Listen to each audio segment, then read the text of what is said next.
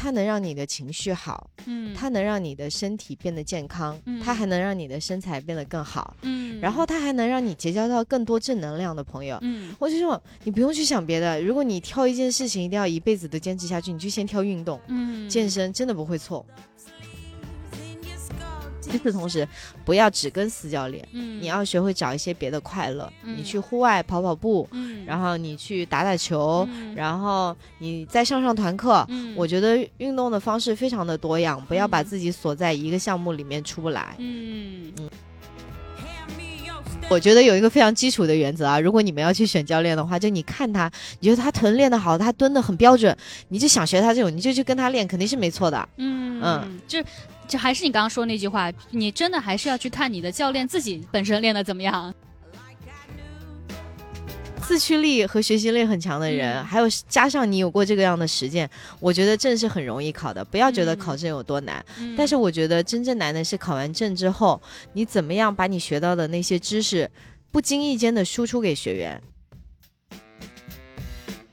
但是从二一年到二二年，我多次都有过这个想法，嗯我也真正的去算账了。我嗯就算我的卡，我现在手里的钱够不够退会员？嗯够的话，一算完也不够。然后那我我我的我最惨的时候，我就想，大不了自己贴点退了得了。我说嗯这健身我也不想干了，我也好累。会，我其实是一个挺抠的人，我觉得私教课也不便宜。嗯，然后，如果是我，我的梦想就是有一天我也能找到我想要学的教练，天天去上他的私教课。我也有这样一个目标。嗯但是呢，我有时候真的看到他们，我就在想，天哪，你也还没瘦那么多，是什么支撑你愿意一直花钱来上私教课的？是因为你啊。后来我发现，对，嗯后来我就发现是因为我，我觉得我们教练教的真的不只是运动模式，我教你的是生活模式。对，就是因为我自身就是在这样的生活模式里面受益非常非常多，然后在我受益非常多，我就是一个最好的例子。有的时候我老想着我要把学员做成一个例子，嗯我不用做学员，我自己就是一个很好的例子。嗯你看到我就是你最大的目标。嗯。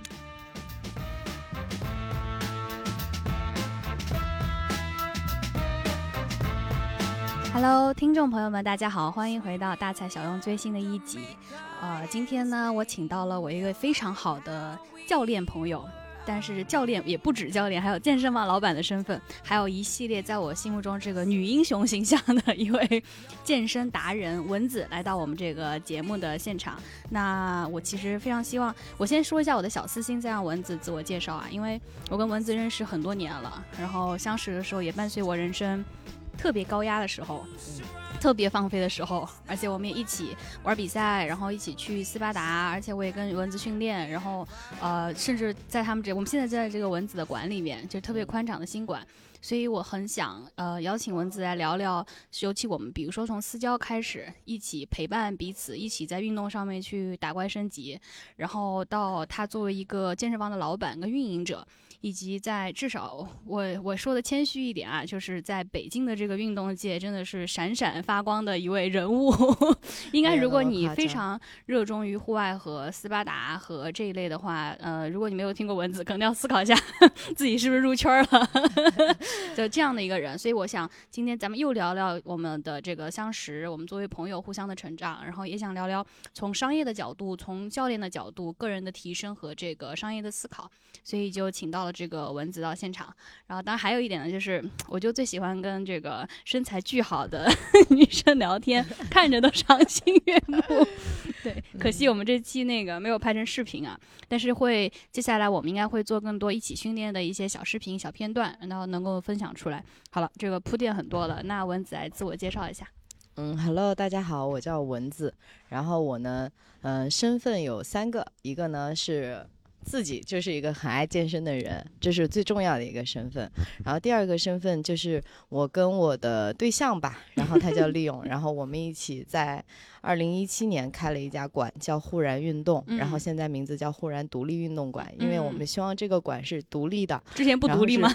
之前也独立，但是现就就之前的名字，可能我觉得忽然健身，我觉得健身就是一个很通用的名字，我觉得它是没有嗯什么特色的。嗯其实我希望我们的馆是能够独立存在在运健身界也好，运动界也好，我嗯希望它是一个唯一的存在。嗯嗯，就很多人会问我为什么没有开连锁或者怎么样的。其嗯实，其实因为就是我认为一个健身馆它耗费的心思非常非常的大，嗯而我的精力又相对比较有限，毕竟我们的健身馆也不是以盈利为主要嗯目的的那种健身馆，所以我就觉得它真的是一个很独立的存在。所以后来嗯我们就决定把名字改成忽然独立运动馆。嗯，你，怎么嗯想到“忽然”这两个字儿的？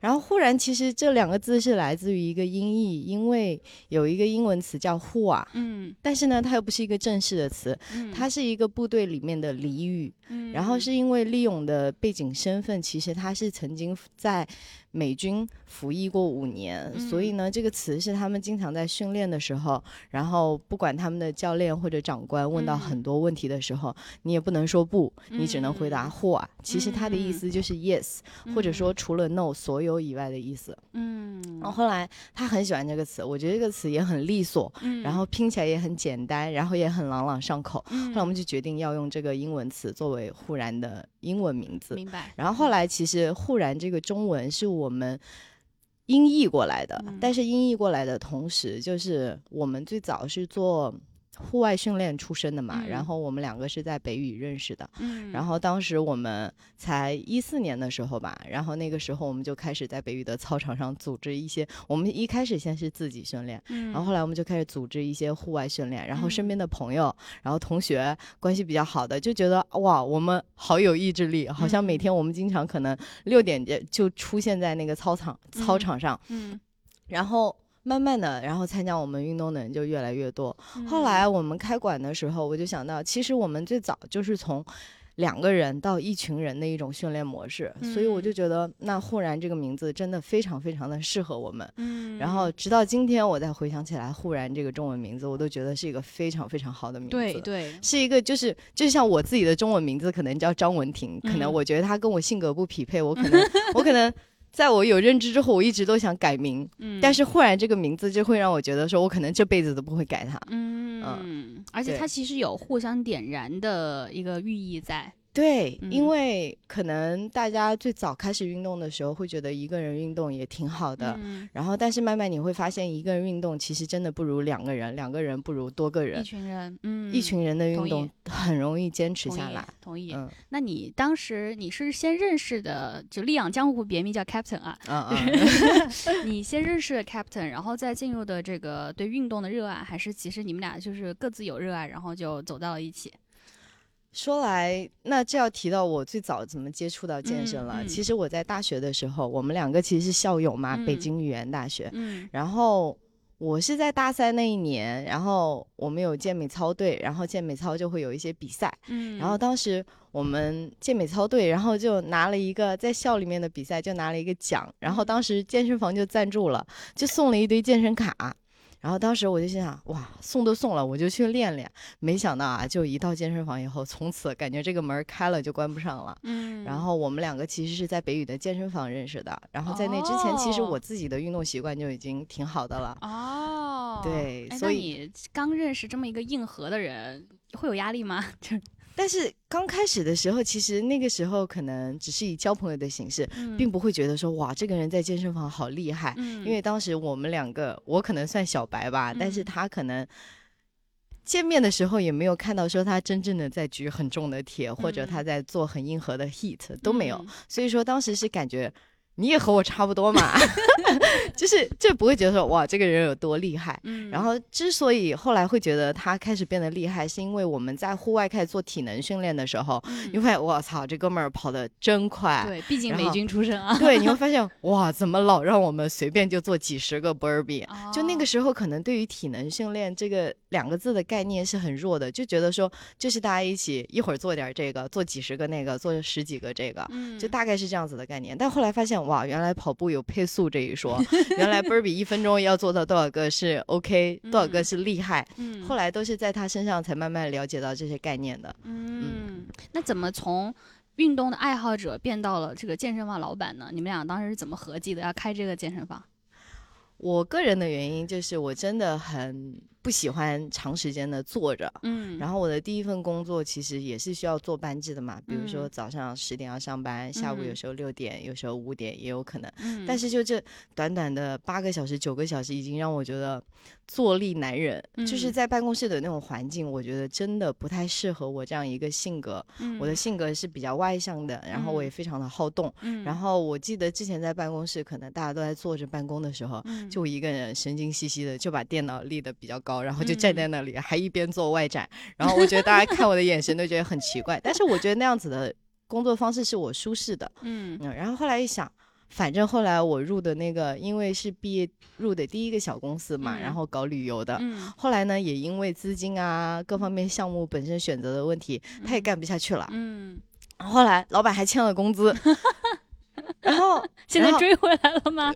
追回来个鬼啦！然后当时就是第一个月的时候，Captain Captain 就跟我讲，他说你这个公公司已经发不上工资了，你就离职吧。他说嗯我工作经验这么丰富，你一定要听我的。他说 他第二个月、第三个月都不会再发你了。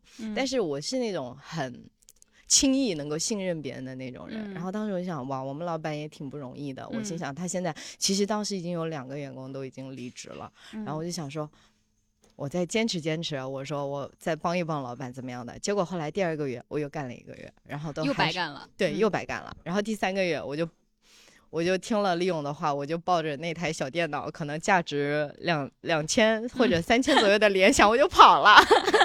我也跑了，我心想完了，我也坚持不下去了。关键他还欠着我三个月工资呢，我心嗯想算了吧。我说嗯未来有机会，如果他好了，他应该会还我的。结果到现在也没有微信过我。叫什么自始至终的天真。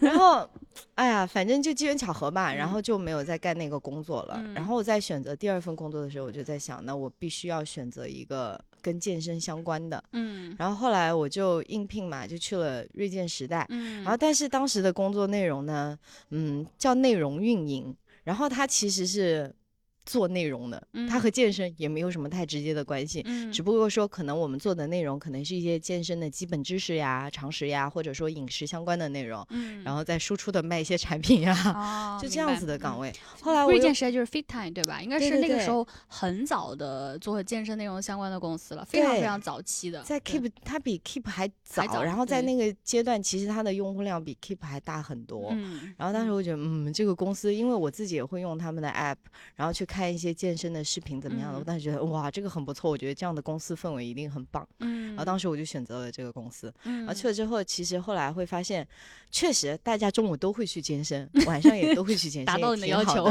对，但是呢，到工作时间，工作还是工作嘛，嗯毕竟只能说更多的输出一些文字的东西，还不嗯是我这种好动人满足不了我。嗯然后到后来就是又工作了大概一年多的样子，后来我们跟我跟利用，然后还有另外一个关系比较要好的伙伴，嗯然后我们就决定说，哎呀，不然我们自己先开个小馆吧，我们嗯试一试。嗯当时真的是初出社会，然后就觉得说。有那个胆量可以去试一试。其嗯实当时我们手里都没有什么钱，可能一人嗯凑了两万块，我们拿着六万块就租了一个一百二十多平的地方。就是我第一次去的那儿是吧？对，嗯就十六层，非常的嗯小，对不嗯对？然后当时，但是那个景色特别好，因为它有一个小嗯阳台，也不能说大吧。对，然后，但是是一个全玻璃窗户的。我记得我们第一次到那个地方，然后看到那个阳台阳光射进来的时候，哇，那就是满满的希望对我们来说。对，然后嗯后来我们就就从场从场馆器械的采买，嗯，然后再到再到所有器械自己的安装，再到垫子，就是基本上就是百分之百的活，有百分之九十都是我们自己去完成的。除了嗯那种刷墙这种，或者说。嗯，刮腻子这种我们做不嗯了的，嗯才会请师傅。然后当嗯时我们就用非常非常低的成本开了我们的第一个场馆。果然教练有力气的就是好用啊。对啊，哇，我们经常就是白天，就是那个时候我们课排的又满，然后又便宜，可能从早上七点一下就排六七节课，一直干到晚上。嗯，然后晚上之后，如果说东西还没准备好，我们又继续加班，嗯，又继续搞到十一二点，有时候搞到一二点、一两嗯点，然后楼下还有莫吉莫吉托的餐厅，我搞到一二点，我们就下楼下叭吃个宵夜，然后才回家睡觉。那时候其实听起来挺有那种一起创业如火如荼的感觉的。对，当时嗯家住的还远，也没那么近，回家还要可能要有时候有有时候不行的时候只能打车，然后有的时候我们尽量就坐地铁回去，真的还挺远的。然后当时觉得哇，怎么会干劲这么足？哇，嗯其实我们认识的时候，你们应该刚开那个馆没有多久，对吧？对，对其实没有太久。对嗯然后我是因为呃，我觉得我们俩认识还挺时间还挺巧妙的，因为我那时候刚开始创业嘛，嗯也很累，压力也很大，然后嗯干劲儿也很足，然后也是很愿意加班的那种。嗯，所以我就要找一个时间上完全跟我符合的。结果一看这馆早上六点就有课，我就觉得太合适了，因为嗯我也想早上六点过上完课回家洗个澡，然后就开始我的一天。嗯而且我晚上不是还来打拳嘛，就当时你们也还有那个泰那个泰拳教练对对对，嗯就是完美的符合了我的作息，就是一嗯个这种压力非常大的创业狗的那种作息。嗯而且我给你反馈一个细节，我当时为什么我一进这个馆打动我呢？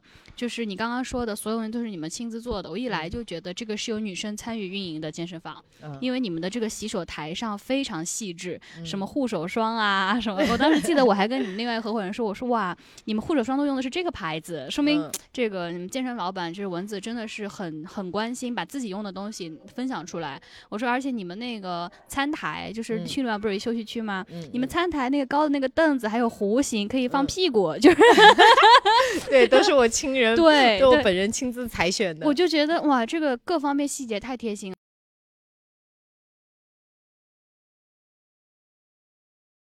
了。啊，嗯就是我们健身的人，对不对？怎么着都要展示一下屁股。它是有那个屁股的弧度的那个凳子，对对 对，早期那个凳子，那个凳子其实是我精心挑选的，我选了好多款凳子，我心想要不要靠背，我心想不需要靠背，一靠背你们的腰就屈曲严重，我想我就是不要靠背，我就要一个屁股凳，然后能坐直一会儿。对我一来看到那个我就 get 了，我就嗯觉得哇，你们这些各方面的这个运营好细心，嗯而且我记得当时打动我的一个标语是。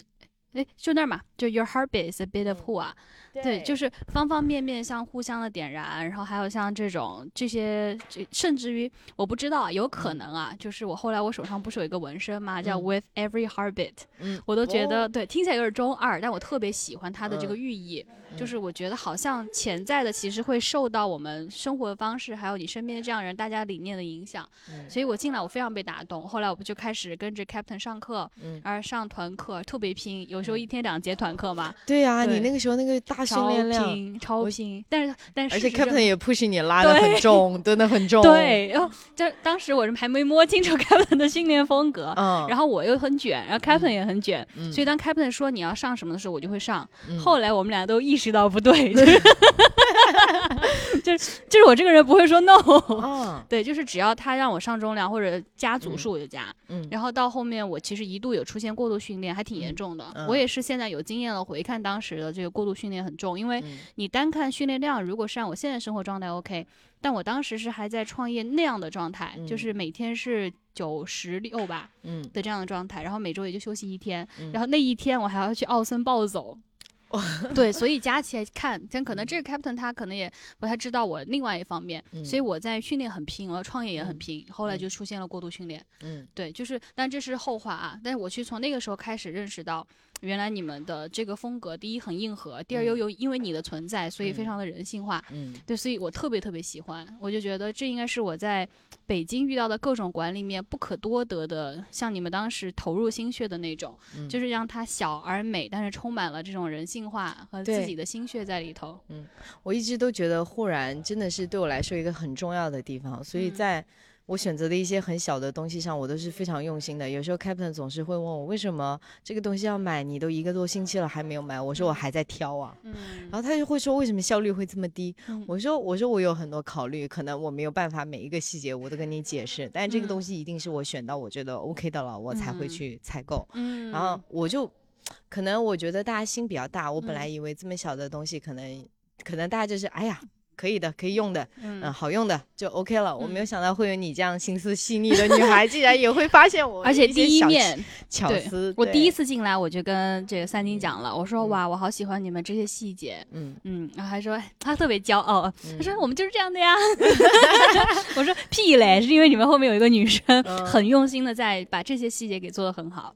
但你刚刚有提到，比如说 Captain 会觉得，哎，为什么这个效率不提升？我还挺嗯感兴趣啊。嗯你们作为这个夫妻店在运营嗯，健身房上面，就是能不能分享一些，比如说好的地方跟或者特别有些时候受气的地方，有没有什么心酸啊、甜蜜啊，可以讲讲？哇，那可都太多了，就是可能就是今天一个小时的话题是聊不完的。两天，但是，但是如果说说到两个人一起去运营一个共同的场馆，我觉得给我带来最简单的字，就是一个是分享快乐，嗯，一个就是分享痛苦。嗯嗯，就这六个字吧，我觉嗯得也没有多余的。主要就是因为我们在，我们基本上因为也是情侣的关系，所以嗯我们基本上一天二十四小时，可能只有独自训练的那一、一到嗯两个小时，我们可能是没有过多接触的。嗯，然后，但是大部分的时间，比如说工作上有很多要共同沟通的地方，然后甚至有客人过来的时候，我们也会去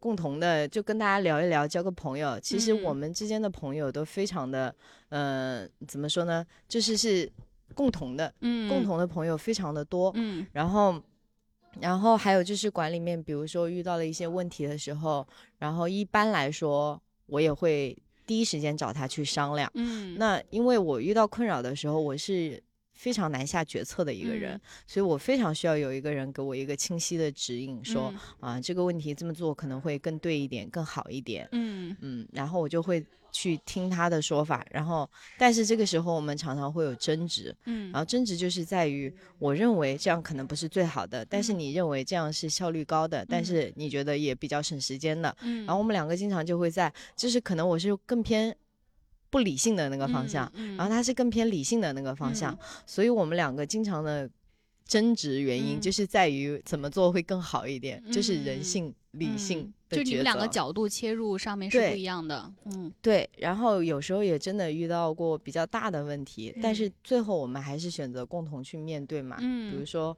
我们也遇到过，嗯，学员在馆里面可能有受伤的情况，嗯。那像这种受伤要怎么去处理？我第一嗯。次遇到这种事情的时候，天哪，太慌张了。嗯。也是因为教练不小心把杠弄下来砸到了会员的头，嗯。然后但是其实他们已经不是在课上了嘛，是课嗯。后的闲聊。嗯。但是不管怎么样，就是就就飙血了嘛，然后就很吓人。嗯。然后我当时超慌张，就嗯。没有办法，然后我就马上不上课了也。然后我因为我也正在上课，嗯也是听到一声啊之后，我才嗯冲到那边看，哇，怎么会这样子？嗯然后就马上把把人家送到了医院，然后嗯接着就处理后面的事情。嗯然后与此同时，比较心寒的事情，就这种事情发生以后，我觉得教练配合处理的态度并不够积嗯极。嗯我觉得，嗯，我觉得还有多少有一些心寒吧。最嗯后还是我后来我又想，哎，也很正常吧，毕嗯竟我才是这个场馆的，法人其实你。是对什么东西都特别特别上心。其实哪怕我相嗯信你不是法人，你看到这些东西，你也会第一个冲上去，因为这就是你的嗯性格嘛。嗯，对，所以就我我后面你应该你们也经历大大小小各种事情的时候，我也嗯都有耳闻，也也我们也聊过很多次。嗯其实我发现你都是那个首先会会去关心，哎，你受没受伤啊？哎，你怎么样啊？就这就是你的个性，就是我的个性就是喜欢先站在对方的角度去想这件事情，而不是站在说我作为这边的人，我自己的利益是什么。我一般我就我自己的利益真的无所谓，对，但是我会特别的为对方去考量。我说哇，如果说我是你，我遇到了这件事情，我嗯希望你能给我的反馈是什么？我一嗯般的这是我的第一出发角度。嗯然后后来发现。哎，毕竟自己也是这个场馆的法人，最后所有的责任还是要自己担。逃也逃不掉。就是大不了就是就是不挣钱了，大不嗯了就是多给你一点，这样你嗯能心安，我也嗯 OK，、我也觉得良心过得去。嗯，但其实，呃，从我对于你跟 Captain 的了解上啊，我觉得嗯你俩特别互补。对就，是你呢，我们常常就是这么多朋友，我们常常开玩笑，我们说蚊子心实在太大了，就是 就是各方面，我们常常就开玩笑说这蚊子心太大了，就是无论你是在运营它还是怎么，我觉得你都是那种特别不计较的性格，嗯就什么东西都是大家要一起玩的开心。嗯所以我相信这也是让你在个人训练、还有教练、还有其实像现在场馆开到这儿能取得这么好的成绩的原因，因为大家能感觉到。就觉得你就是一个不会去计较太多的人。其实运动本身就是要这个样子，要把你的心胸给打开。嗯那 Captain 呢，我们 也常常会开玩笑说，哎，Captain 实在太容易焦虑了。对他真的好容易焦虑。但但我觉得是你们俩就是互相给了对嗯方一种，嗯就是到了这个极端的托底嘛，叫。嗯那我觉得每次我跟 Captain 在聊，就比如说后来他也有做这个徒步啊，嗯就是我们叫负重徒步啊，就 Rock Steady，大家也可以关注一下，就是城市徒步，全国各地都有。其实也是 Captain 发起，然后这一位情这两位情侣档啊，一步步把它做到现在，应该是国内首屈一指了。而且从来之前都没有这样的概念，结果现在居然在全国各个城市落地生根。城市，对，就是而且召集了这么多人，举办了这么多活动，其实真的挺惊人的。嗯其实也是靠的是 Captain 的缜密跟容易忧虑的性格，再加上你这种发散性的思维跟情绪性的一些表达，嗯我觉得才能让他有今天的成绩。所以嗯。这个就回到呃下一个问题啊，我们刚刚有提到，你们又在运营这样的一个馆，然后面积又这么大。然后嗯。其实现在有好多教练在这儿工作了，嗯。然后同时你们还有 Rock Steady，嗯。Rock City 其实很繁琐，其实啊，因为你。全国各个地方这么多团队都有志愿者，然后还涉及积分系统，还涉及不同的活动，还有这么多海报的制作什么，然后你同时你们俩自己其实，在追求运动的过程，其实取得了非常多瞩目的成绩。你怎么样去平衡这些不同的方面，就不会一个影响到另外一个吗？嗯，其实到今天我真的会发现时间是有限的，但是嗯我们想做的事情太多了。嗯比如说我自身忽然的场馆的运营，就要花费掉我很多的时间。嗯比如说你说的所有的海报，每一个嗯决策，嗯，其实真正落实下来，可能教练更多主要的责任是上课这一方面。嗯那很多管理的角色、管理的决策都是我和利用去做的。然后与嗯此同时，他又有 Rock Steady，、他嗯自己其实是主要的主理人。嗯我主要是在活动当日负责的多一嗯些，帮他活跃气氛什么的。嗯他工作量真的也很大。嗯然后如果说我们怎么去平衡自己要训练，自己要做教练，然后又要出户外，甚至我们也是斯巴达非常非常重度的粉丝对，丝。一会儿我要展开，就是重点聊一，聊。然后我们要经常有赛季的时候，嗯然后我们也很想跑出去比赛，但是嗯时间都太有限了。嗯，我觉得还是要分清楚你最想干的是什么吧。嗯就比如说 Captain 最想干的，可能现在对他来说是 Rock Steady，、嗯就是负重城市徒步。嗯啊，对我来说，我最想干的，我还是想把这个场馆运营好，因为我觉嗯得它不能缺了核心股。嗯，然后除此之外，我们两个一旦周末有时间，我们就会努力的跑出去比赛。嗯，然后这就是我们现在能够分配出来的精力。嗯，然后与此同时，像我场馆里面现在其实还比较好。有四个全职的教练在帮我一起在打理这个场馆，在帮我接待所有的成员，然后我也非常的感谢他们付出了很多的时间和精嗯。力，然后我也很感谢，但我最感谢他们是他们每一节课都上的很用心，嗯，这个是我最感谢他们的部嗯。分，因为我觉得，作为像我们忽然这样的场馆，最重要的就是能够教你打好基础。嗯。为什么后来我们会从团课改到私教，然后又回到团课私教一起？嗯是因为疫情吧。疫情最重要的是一个非常重要的原因，让我们团课关了很长的一段时间。嗯，然后那个时候我们就很注重的去做私教，嗯然后做私教之后，我自己也当了很长一段时间的私教教练。嗯我就会发现私教真的非常重要，因为嗯私教是对于身体基础能力的打底。嗯如果说在你都不明白蹲怎么做、推怎么做、拉怎么做的时候，那你再去上一些团课，说句实话，受伤的几率真的非常的高。就算你有了很明显的减肥成果，或者说你有了很明显的情绪改变成果，但是可能不知不觉你的身体的伤痛点变得更多了。嗯，那这些是没有人在指导你的时候特别容易发生的事情。嗯啊，除非说你自己也是一个重度爱好者啊，我一边上团课，我一边去看那些 A P P 肌肉怎么走向嗯啊，我该怎么发力，那你 OK 的，你没问题。嗯但后来我很愿意做私教，是因为这种一对一，就像你现在跟我聊天的这种方式，嗯我能够很清晰的把我要给你讲的你缺的所有的点都讲给你听，嗯你能执行出来那是最好，你执行不嗯。出来，我们就多试几节课。嗯，然后直到你能掌握这些技巧，然后我们再去做循序渐进的堆积重量、堆积次数、堆积容量。那嗯。这样子，你的健身成果可能会来得慢一些，但是你的伤痛一定会少很多。嗯，所以后来我认为私教是非常非常重要的，但是嗯。我又很喜欢团课，我喜欢团课，大家一起咔咔咔练、举推，对，就是是咔咔咔流汗，然后嗯就可能不到十分钟，那个地上就一滩汗，都是嗯很正常的现象。嗯就这种又又是私教比拟不了的，所以现在我们决定是团课和私教都要一起做。嗯，然后与此同时，因为我们近几年来在斯巴达的障碍赛上也取得了还不错的成绩嘛。嗯然后我又发现，早期我会觉得说障碍有什么好教的，嗯不就是挂上去咔咔走，嗯过不了你就掉下来做个 burpee 呗。嗯我当时也是这么想的。后来我发现，当我接触了一些小朋友之后。因为我取得了还不错的成绩，所以嗯家长会主动的找过来说：“你先介绍一下吧，就是你在嗯斯巴达什么成绩？这个肯定大家很 好奇。在斯巴达的话，其实我的成绩就是前三这样子，嗯呃，精英组的前三，嗯也不能说多优秀吧，嗯总有比我优秀的人在前面，所以嗯我也想多参加一些赛事，能把成绩再往前刷一刷。嗯，现在拿到过最好的成绩是精英组的第二嘛，嗯，然后一般来说，像我自己比较擅长的就是过各种障碍，嗯，然后基本上所有悬挂的障碍我都能很轻松的过，真的是以啊这个我要着重描述嗯一下，因为 呃，我我跟蚊子我们一起玩过两场吧，一场五嗯公里来试试水，然后有一嗯场是二十一公里在崇礼的那个野兽赛，就是二十一公里加三十五个障碍，嗯然后我们当时有一个吊杆儿过的一个那个障碍叫什么愤？怒之河。对，就就是我记得那个视频里，我真的印对象太清晰，全是顾惜的尖叫。对，就是我当时太震撼了，因为我们当时是纠集了一大波朋友一起去比赛，然后到那个环节的时候，反正我们全认怂嘛，就现场嗯做 burpee 啊，或者就就就水过去。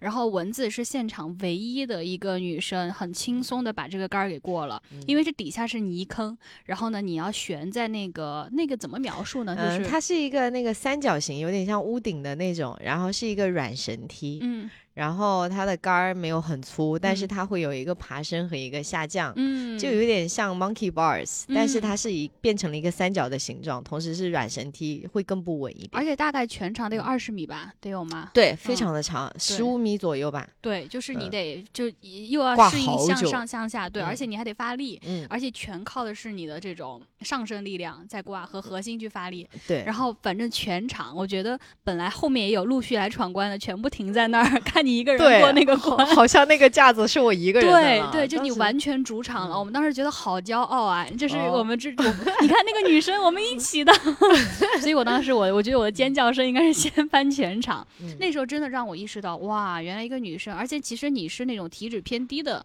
就嗯是很精瘦的那种类型，然后嗯你在那上面特别灵活的去坐下来，而且 Captain 当时也好骄傲，哦，对我们全场都觉得哇，热泪盈眶，那是让我。如果要回忆起来，我身边的人给了我巨特别大的运动激励，我一定会想起来的一个画面。所以我特意意要让你描述一下，就是为什么就是斯巴达的这些成绩这么的嗯值得让人就是我觉得还是挺 impressive 的。对所嗯以其实蚊子刚刚说的很低调，他是那个拿了女子精英组的第二。这个其实成绩上，因为斯巴达它的全国的呃。叫什么？就是参与度其实挺高的，也就意味着他来参与的人数很多。嗯然后呢，各种行业的各种运动领域的，他都会来比这样一个比赛。就是他的参与门槛并不高，但是你要精进的难度非常大。嗯，尤其是你比到顶峰的时候，你发现其实就那么一拨人，对吧？对，都是精英的那一拨人远都是那五个人、七个人、十个人。对，其实你能卡到第二，非常的厉害。而嗯且蚊子不仅是自己作为选手拿到了精英组的第二，他自己也是斯巴达教练。对对，而且就是可以去训练刚刚你提到的，就是小朋友啊，就是嗯能够把斯巴达这个带给更多的那嗯个幼龄的小朋友，把这种精神给他们。嗯而且我看你也参与了，比如说颁奖啊，我我有看你朋友圈，之前还站上那个斯巴达一个年终的讲台吧？对，那个就是二零二二年的呃优秀 SGX 教练。嗯，对，就就所以其实你看，就是你的表述太 太谦虚了，就是因为我是有嗯有点一路看着你这样打怪升级，然后嗯在斯巴达上取得这么强的这么嗯好的成绩，而且你跟 Captain 我也看到你们经常就是一个周末就跑出去崇礼啊，一个周末就跑出去比赛啊，就是你嗯刚刚说到的，所以我也觉得像这样的一种身体力行。自己去把这个运动放到自己身上，能让别人看到。你看，我不仅仅是教练，我不仅仅是理论上很强，嗯我是真的把运动带给我的所有东西都穿戴在了身上，嗯，那种感觉特别特别好。你应该是我想说的，我认识里面的唯一一个。我觉得可能在大家的潜意识里，觉得人类能够像猴子一样回到那种比较原始的吊荡的生活是很难的，但是嗯。其实真的没有那么难，嗯 真的没有那么难。就是就是，我觉得大家可能大脑里先给自己设了一个比较高的门槛，然后这嗯个门槛你第一个跨过自己的精神门槛就很难，更不要说你要跨过这个实际的门槛。嗯我觉得要先把精神门槛降低一点，不管你要选择健身也好，选择去跑步也好，骑行也好，铁三也好，我觉得你要做所有的事情开始之前，把自己的精神门槛放低一点，嗯就想着去试一试就好了。嗯其实我觉得也挺巧的吧。其实我一般我不太跑公开组，嗯，因为公开组就是过障碍都要排队的，嗯 然后就是要等的。嗯然后为什么我会选择精英组？是因为精英组里面你就是很专心致志的去跑自己那一程十公里也好，嗯二十、公里也好，然后整个过程其实是挺痛苦的。嗯我跑步的每一个过程在精英组里面，我都在想，我操，不想跑了，嗯我的腿好累，我的嗯手也很重。这种这种很消极的想法，其实尤其在五公里往上，都会嗯。时时刻刻的出现在自己的脑子里面。但是这个时候，我觉得更重要的是，我因为我在那个场景里面，我就不去想放弃，我心想，嗯。我来都来了，我就多迈几步，我就跑完了。嗯我就凭借着我不要停下来的这样的心态，就慢慢的可能从从我第一次跑斯巴达十几名，跑到了七八名，跑到了四五名，到最后跑到了第二，其实就是这样一个心态。嗯。那我觉得精英组可能它不像公开组有很多观众在旁边看你这个障碍过得多好，最多嗯给你击掌的就是旁边的医疗人员，因为他们是保 障你，就是可能你摔下来能有人接嗯住你，或者能接住你的伤的那个。嗯，我觉得有那样的安全感，我就已经很好了。嗯然后，不管能跑出什么样的成绩吧，我觉得到最后，我觉得大家真的应该要尝试一下去接触一下这种户外的训练，尤其嗯是硬核一点的。嗯其实我们人有很多潜力，可能嗯像顾惜你也知道，在你以前不跑马之前，你觉得跑马就是一个不可实现的东西，对，直到现在你跑马能跑到，嗯、可还能不错的，就三铁三啊什么都还不错成绩。对啊，你会发现哇，原来我也可以做到这些。嗯，可能对你来说，铁三就是你未来要精进的项目；对我来说，斯巴达就是我要精进的项目。嗯，但我们每个人都可以找到一个适合自己的东西在里面精进，就它最好是一项运动项目。嗯，因为我昨天晚上我看了一下最近给给孩子们也好，然后给学员们拍的那些照片，嗯，然后我就有感而发，我就心想：天哪！我说人一定要坚持一个东西，那这个东西最好是运动，嗯因为它能让你的情绪好，嗯，它能让你的身体变得健康，它还能让你的身材变得更好，嗯，然后它还能让你结交到更多正能量的朋友。嗯我就说，你不用去想别的，如果你挑一件事情一定要一辈子都坚持下去，你就先挑运动、嗯健身，真的不会错。嗯。嗯那你接下来你在斯巴达上还有什么样精进的目标呢？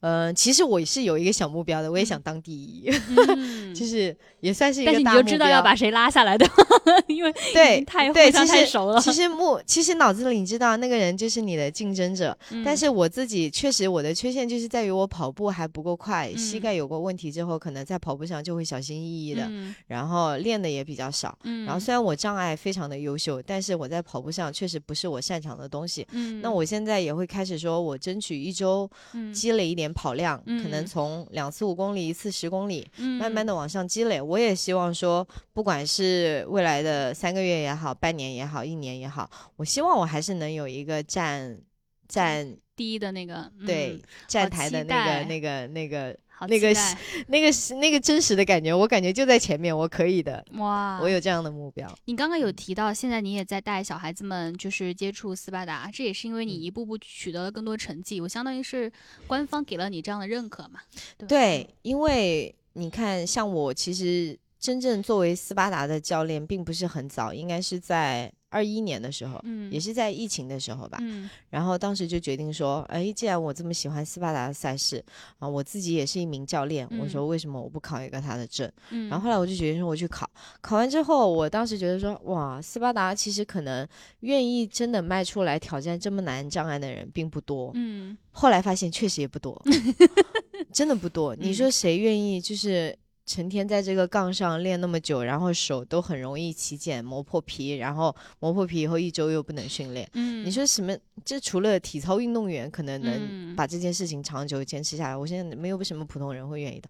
但是后来我发现，在小朋友的身上，我发现了这个点，他们可以，他们比哦成年人可太可了。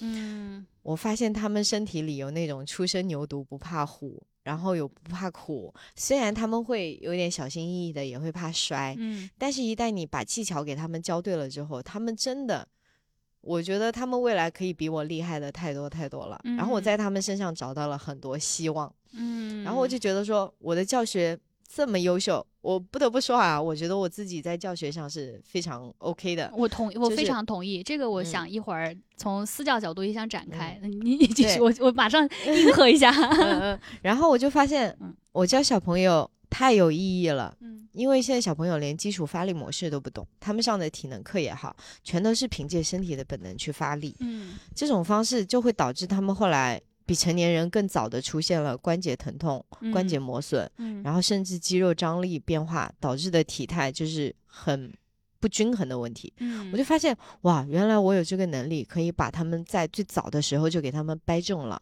然后与此同时，我自己的体能也很不错。嗯你要你你需要一个 look up 的东西，嗯 那我就是那个东西。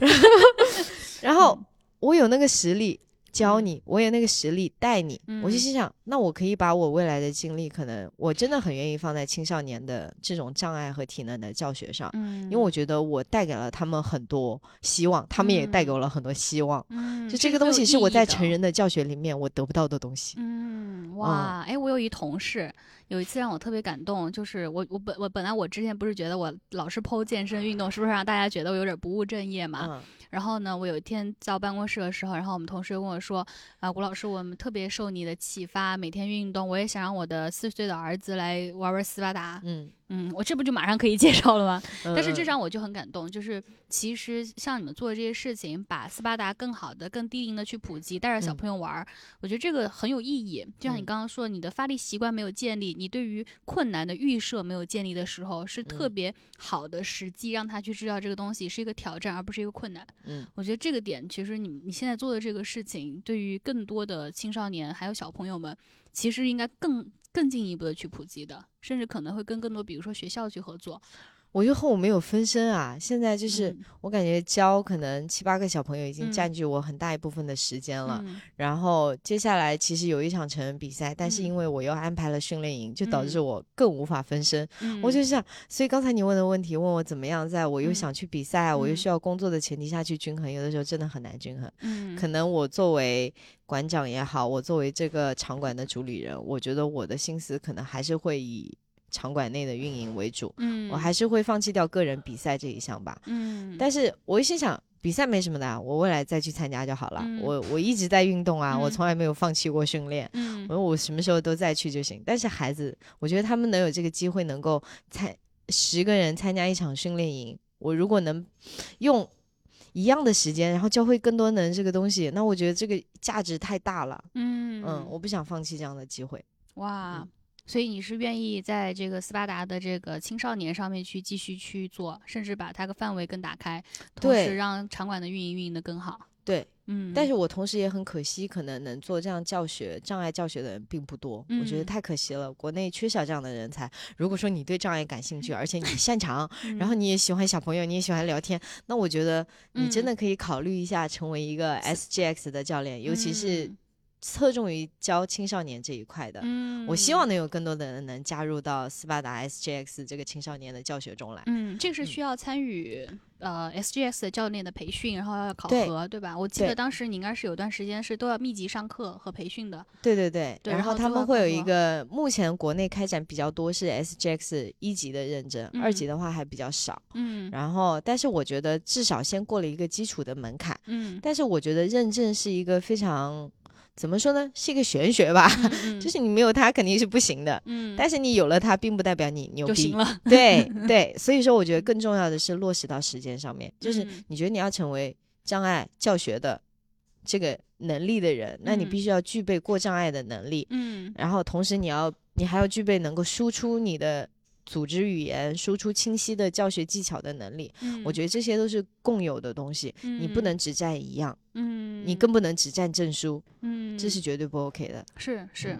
那其实我们刚刚从商业的角度，就是这一块还是个大蓝海，还、嗯还在等待着更多特别优秀的教练的加入进来。对，对，尤其是他又给你这么强的正反馈，社会嗯意义是这么的积极，嗯我听下来是觉得非常适合更多如果有志于成为教练或者从事这方面的朋友们，可以考虑尝试一下的。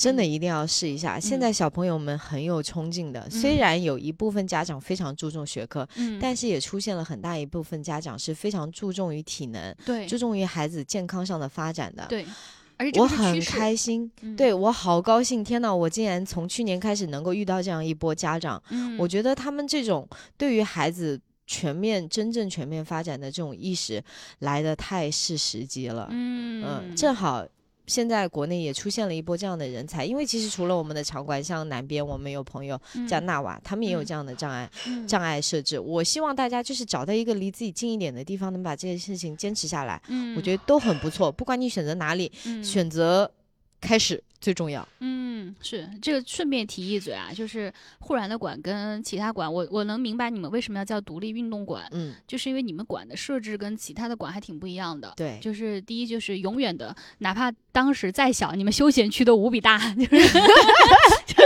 对我永远会给大家安排出来一个沙发，可以坐着聊一会儿。我对不希望健身房就是一个你来了，巴巴人都不认识，你走了。对对对，我很喜对。欢跟大家在沙发上有时候聊上半对，个小时，就是反正都是巨大的嗯沙发啊、凳子啊、什么换衣区啊、休息区啊，对，这是值得瞩目的一点。第二就是你们的这个猴爬杆儿，嗯当时你们刚设置这个应该是北京独此一个吧？对我们是第一家真正的把障碍设计到了场馆内部的、嗯，地方。嗯然后当时我们设计这个架子，一开始我会以为很难，我自己也给自己设了很多心理门槛。嗯但是我最初的那个门槛是我觉得不安全，嗯我很担心小朋友从上面就是摔下来、拉嗯伤、扯伤，嗯然后然后摔到怎么样的。嗯但是后来我一心想，家长们想的都比我开。后来我有机会和一个家长聊天，他说他们小朋友在学校也有类似的东西，他说嗯摔了就摔了，没事的。嗯就是那一句话让我觉得说，对呀、摔了就摔了。啊小朋友，如果家长你都想的这么开，嗯我我虽然很怕负责任，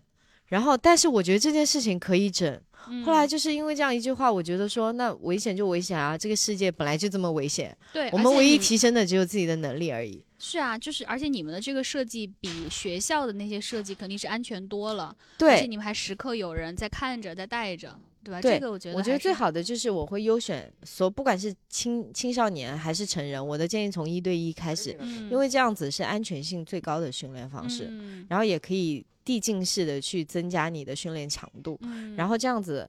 不容易受伤呀，然后嗯直到我现在参加这波进阶营的小朋友，其实都来跟我上过课了。我至少嗯对他们心里是我确保他们基本上都不会受伤的前提下，我嗯才会招募比较多的人去开这个嗯训练营。嗯，我们聊到你当教练来带这个训练，那我也很好奇，从你的角度，我刚刚为什么说我特别赞同蚊子说自己是个好教练，我疯狂点头，因为我也跟蚊子上过课，而且我们私教这么好，呃，party 也多，就是我能特别能明白，就是蚊子在自己的这个健身，还有带着健身作为教练上面他的一些坚持，嗯我觉得这个是我。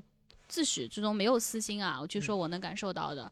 我跟你也上过课，跟 Captain 也上过课，然后跟另外一位合伙人也上过课，就是我能感觉到你们在这上面的，就是完全不把自己当教练，嗯，而是当成是我是一个我叫 architect，、嗯就是叫什么来着？那怎么翻译？叫架构师。嗯你们都是执执着于必须要把一个人的力量健身基础的架构搭好。嗯就是无论我跟你们仨谁练，我嗯都能感觉到非常清晰的你们这方面的意图跟努力。嗯所以我也特别想来问一下，就是你为什么会有这样坚持，怎么形成的，和你觉得怎么样能评判它是一个好的一个私教？在我看来，一个好的教练必须自己特别喜欢健身。嗯，对，这个是对对我的，的我自一个基础认知。如果你不喜欢健身，你的训练频率一周连三次都达不到，嗯那我觉得你没有办法做一个教练，嗯因为你的身体都没有经历过那个，就是你说的 architect，、就是嗯那个结构的建立。你不知嗯道你的膝盖对脚尖要对到哪个度，嗯，你不知道你的髋部配合膝盖要哪个先发力，嗯你也不知道你做肩推的时候你应该外旋多内旋多。嗯如果这些基础的东西你从来都没有感受到过，那你怎么可能能够教会别人做这件事情？嗯，所以在我看来，一个教练认证可能都嗯。不是最重要的，我更嗯。看重你这个人在教学中有没有这个能力去你自己的训练，你练得嗯好不好？嗯。其次你在教的时候，你的技巧有没有及时的给到学员？嗯。最后就是你们沟通的过程中，比如说像有的时候在最早的时候，你压力很大的那个时候，可嗯。能我觉得是你不是我的学员。如果你是嗯我学员，其实我会跟你经常去聊一聊，你最近嗯压力怎么样啊？嗯然后今天课程强度要多大合适啊？嗯可能我都会去匹配一下的。嗯但可能每个人教学方式不一样，有的人就觉得说像 Captain 这种硬核，他就觉得说，嗯，我觉得，而且喜欢这种硬对核，对他感受到了，其嗯实你对于这种挑战你是接受度非常高对的。对对，所以一度我们也会认为你就喜欢这样子的，嗯所以这个时候我觉得沟通是很重要的。你也可以及时的表达出来啊、我最近压力很大。其实我当时我呈现出来的也嗯是我非常想要这种硬强度。其实所有这些我的反思都是好几年之后可能才能意识得到。对对对。但是如果说有效的沟通真的非嗯常的重要，你不嗯要觉得说我一度就喜欢这样，但是你身体有什么负向反馈的时候，你要及时跟教练讲。对，我们希望你跟我们分享的不是说啊，我今天又瘦了一百克，嗯我我这个月瘦了三斤，瘦了五斤，嗯我就我我不我最想听到不是这些，我也想听到说啊啊，我今天情绪真的不好怎么办？嗯其实我很，我们这里的会员都很喜欢和我聊天，因嗯为除了教他们正确的健身技能，我也会跟他们分享生活中遇到这样的困难，我嗯自己去怎么处理的。我不是说要教你怎么样，我只是嗯会告诉你我自己怎么去处理的。如果你觉得嗯我的方法有用，你可以试一下。嗯我觉得教练有一个非常核心的能力，是能够让他的学员放心的对他示弱。嗯，嗯，我觉得这个非常重要。对但是事太多弱了也不好，就变成是天天把你当成那个 垃圾桶了。呃，不，我这种示弱，他是示在，比如说他拿了一个哑铃，本来你有推五公斤的能力，你非说推不动，你就想嗯推两公斤，你就哦想要那个舒适区，嗯这种示弱我不想看到。我希嗯望在真正我们在训练的那个点的时候，既然我们今天已经沟通好了大概的强度，那如果你能，我希望你你就做，嗯嗯。你不要嗯就觉得说啊，一个瞬间心气就软下来，就觉得哎呀不行，我今天又推不动了。嗯我不想看到这样的示弱。嗯，明白。那所以我们刚刚有提到，就自己要非常执着于健身，要喜欢健身，而且要练的是真的是由自己的体系建立起来。那还有其他的标准可以让我们去看一个私教是不是一个好私教吗？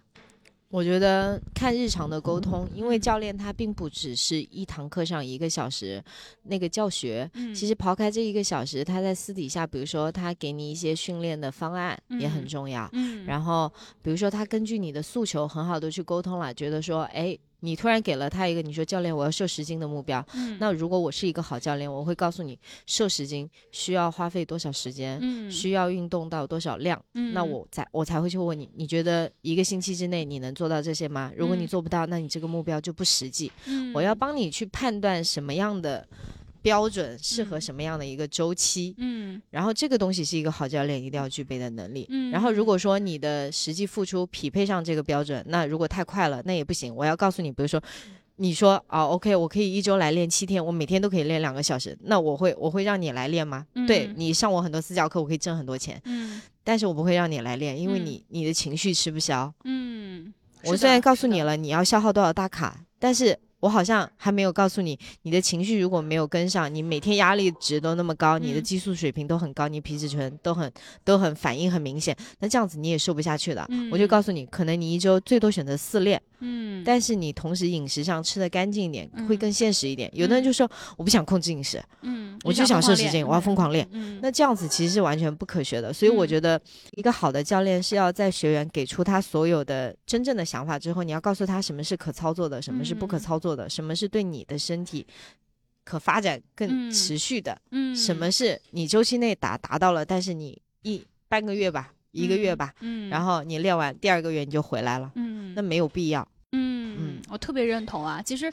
呃，我当时我自己在考教练的时候，我也当时很迷惑，为什么关于 goal setting 就是目标制定会占据两章，嗯非常的详细。然后说什么样是最科学，比如说最好，比它有个参考值嘛，就每、每一周减掉你体重的百分之零点五，就类似于这些指标，不一定你非要按照这个来呀、嗯但其实给你一个参考，就是这是一个更合适、更适中的一个速度。嗯所以我其实我接触到很多的教练群体之后，我也发现大家其实是本末倒置，有点忽略掉了一开始出发的这个点。这个锚点其实是，就大家是不是觉得似乎不重要？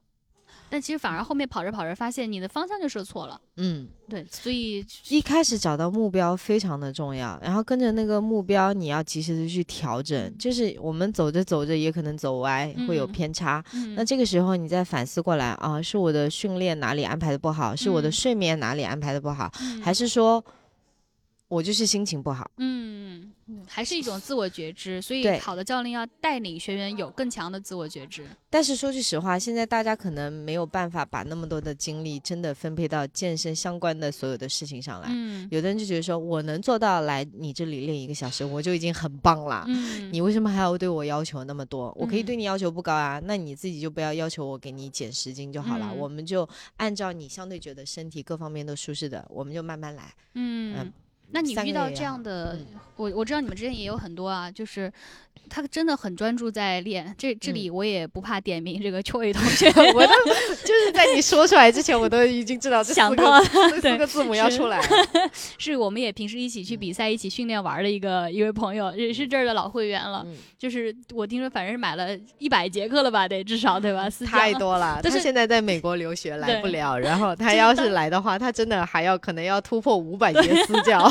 就到了一个点，到我们见面都会嘲笑他，但就嗯可以看出来这个氛围很好，大家嗯不会说因为我们有这样的一个呃商业的支付的关系，反而就。不愿意当朋友，我觉得嗯就是首先当朋友，然后一起坐下来，把互相的习惯渗透到对方的生活中是更重要的。嗯所以我们跟 Choi 能够成为朋友，嗯但是其实从他这个案例上就能看出来，我每次见他的时候，可能每隔几个月见他，我都不忍心告诉他你体型一点都没变，对啊？说似乎瘦了那么一点点。我更残忍，我每次见到他，我说：“秋你怎么还没瘦？”我说：“秋你你好像又胖了。”我我会我会真的把实际情况都讲给他，听，然后他但是像他像的这种嗯典型的学员，就是他完全不管自己的吃，对但但但是他又练的其实挺挺狠的，就反嗯正我每次下班他都在，就像类似于这样的学员，他其实还是表达了自己。你比如说他能买这么多节课，而且嗯能这么花时间过来练，而且练的这么用心，我我看到他上课状态真的还是挺努力的。嗯但他就是管不住嘴，然后导致最后这样一抵消没有效果。那你作为教练，你会怎么办？就是面对这样的学员，我觉得你开心就好啦。嗯，就是我觉得训练不是生活的全部，运动也不是。嗯你要觉得说吃也能给你带来很大的快乐，你只要让自己健康就好了。这个时候嗯不要感觉说我要变成一个非常 fit 的人，这不是嗯你的 goal，你的 goal 就是健康。嗯，特别好，对这个特别好，嗯，然后我觉得，如果说他来练，我 push 他一个小时练五十八分钟，我只让他休息两分钟，他也嗯可以做到。嗯，但是这样子就减少了他看着镜子快的快乐。他可能一个小时里面，他要看十分钟的镜子，他嗯才觉得自己是快乐的。那嗯有的快乐，你这点也在说 Choi 吗？也是啦。嗯其实我觉得到健身房训练，大家都很难免喜欢看镜子，很正常。我觉得看嗯镜子是一个非常好的习惯。嗯，你看着镜子里的自己，你才知道什么样的身材是你真正想要的。嗯，你对那个身材，可能你就能多举两组，嗯，可能又多举重两公斤，我觉得嗯很好啊，没有什嗯么不好的。或者我还想嗯补充一点，就是其实我们刚刚说的是一个非常单一的维度，就是嗯他体重有没有减轻，或者人嗯有没有瘦，有没有减脂。但是其实你看你运动效果的另外一面是你的精神状态会不会变得更好？你运动会出汗，你的皮肤会变得更紧致，你整个人是上扬的。嗯，其实我相信 Choi 他能这么坚持啊，就是体重纹丝不动都还能这么坚持，是他肯定也感受到了自己的这种上扬的状态。至少我每次见到他都是笑呵呵的，很开心。对他情绪，很好，而且其实我觉得他运动是辅助他工作的更好了。嗯，如果你看到他学习成绩也好，看到他后来就是他自己做一些小投资也好，嗯我会觉得因为运动，他这些好像都变得更好了。嗯嗯对，头脑后来我们有聊到，对他有说他他说我运动其实不完全全是为了减肥，他也想减肥，但是嗯其实他跟我聊到过，他说他运动完之后，他整个工作的状态、学习的状态都会更好，嗯这些可能也是他运动的呃成果之一。嗯，但是这些是我们日常看不见的。其实也是我希望大家能更多关注到的。虽然我们刚刚也也在也在笑他，嗯但是因为毕竟是朋友嘛，可以开开玩笑。但是其实更多人不要就是给自己开始加入太多压力，就是我一定要瘦，嗯我一定要减脂，不然就没有训练痕迹，不然别人就会觉得我根本就不擅长那嗯个。我昨儿还跟一朋友开玩笑，我说我参加一跑团，然后跑完之后有一个那个跑团的朋友就加了我。然后就说加完我之后，可能看了一下我之前的一些运动的一些分享啊什么的。他说：“乖乖，没有想到你这么深入运动，还搞铁三什么的。”我说：“这这啥意思？”他说：“看不出来你这么运动，说你以为是萌妹子来体验跑步的。”我说：“啥意思？”我说：“你这句话侮辱性极强。”其实人家本意是想来表扬，但可能没没夸到点上。但是我就会觉得说，其实有些时候你的运动 ego 太高的话。你会觉得我付出了这么多努力，是不是他一定要从我的身材上或者怎么样去显示出来？不一定的。其实运动带给人的很多，我相信你们有很多学员啊，就是教练其实可能一对一，尤其是私教，你更能从他身上各种细微的变化上感受到运动带给他的好处。我相信这也是教练作为一个非常大的一个成就感的一个来源。对。我每次看到大家来运动，我都在想，哇，你都还没瘦，你还来上私教课？我我我，因为我其实是一个挺抠的人，我觉得私教课也不便宜。嗯。然后如果是我，我的梦想就是有一天我也能找到我想要学的教练，天天去上他私教课，我也有这样一个目标。嗯。但是呢，我有时候真的看到他们，我就在想，天哪！你也还没瘦那么多，是什么支撑你愿意一直花钱来上私教课的？是因为你呀。后来我发现，对，嗯，后来我就发现是因为我，嗯，可能不是因为说这个器械有多重，我你有多想减肥，而是因为其实我们在训练的过程中，我们会有一些接触，会有一些聊天，嗯，其实不知不觉的，有的人就跟我说，他，我我有一个。跟了我很久的私教，他跟我说，他说，他说蚊子有时候来训练，他其实我在别的地方我也能练，但是我就喜欢跟你练。嗯，他说我跟你练，我跟你聊天的过程，他说我能汲取很多你的正能量。嗯，他说我我汲取这个能量之后，我回去应对我工作上那些负能量。他说我是，他说我在工作上，其实他本身也是一个很正能量的人，嗯，可是在工作上他要应对太多的，他是做销售的，嗯，他应对太多的负能量的东西，嗯，他要把他正能量全部撒出去，他觉得他 drained。然后他说：“他说我必须要来这里，从你这里再 我我要抽一些你的走，然后才才会够他自己用。”后来就想，哇，原来我带给你们的不只是说我的教学有多么硬核，我我能教的多好，而是我没有发现我的性格对你们这样也是有影响的。嗯，其实我们说教练教练，另外一种教练叫。生命教练或者叫人生教练 （life coach），嗯，这其实你看，教练归根到底，到最后不仅仅是说我教你一些技巧，我还代替让你去练习，其实我还要给你启发，我还要以我的能量跟状态来影响你，让你可以走的时候，不仅是把训练的东西留在这儿，而是有些东西能带走。我觉得我们教练教的真的。不只是运动模式，我教你的是生活模式。对，就是因为我自身就是在这样的生活模式里面受益非常非常多。然后在我受益非常多，我就是一个最好的例子。有的时候我老想着我要把学员做成一个例子，嗯，我不用做学员，我自己就是一个很好的例子。你看到我就是你最大的目标。嗯，太棒了。那你做带男学员跟带女学员有在教学方式上或者这个方法上有什么区别吗？嗯，或者会不会对男生会更凶一点？小区别是有的，但是大区别我觉得没有。我觉得我们人都是两个胳膊两条腿，嗯，都是一个肚子一个背，嗯。其实说句实话，训练方式是一样的，但是男学员 区别就是格外的硬，是有身体比较活动度，对，活动度真的是比较欠缺，然后肌肉尤其是。胸部也好呀，然后都很紧。嗯，我发现他们在做很多动作的时候，活动确实受限。嗯，但是男学员的好处就是，他确实肌肉体量本身够大，所以他能够负的重量肯定基础重量就会更高。嗯，你要说区别的话，我觉得实质上没有太大的区别。嗯，就是匹配不同的能力，匹配不同的重量和强度就好了。嗯，然后就查缺补漏，比如说女学员也有很硬的啊。嗯，那女男学员也有很软的呀。嗯，我觉得在我看来，实质上没有区别。从你观察，你觉得这呃男生和女女性、男性女性之间在设定，比如说减脂目标或者这种上面会有不同吗？比如说男生会不会更激进一点啊？或者是不是女生会更激进一点啊？或者说来的这个目的会有一些不同、一些区分？就纯好奇啊。嗯嗯，我一直都觉得说这个东西不是在于一个大性别的问题，比如说我是男的还是我是女的，我觉得是在于你这个人。嗯，你有的人男女的也很厉害，就像你这样。女的来了就要练得很硬核，就要一个小时咔咔出汗，也有。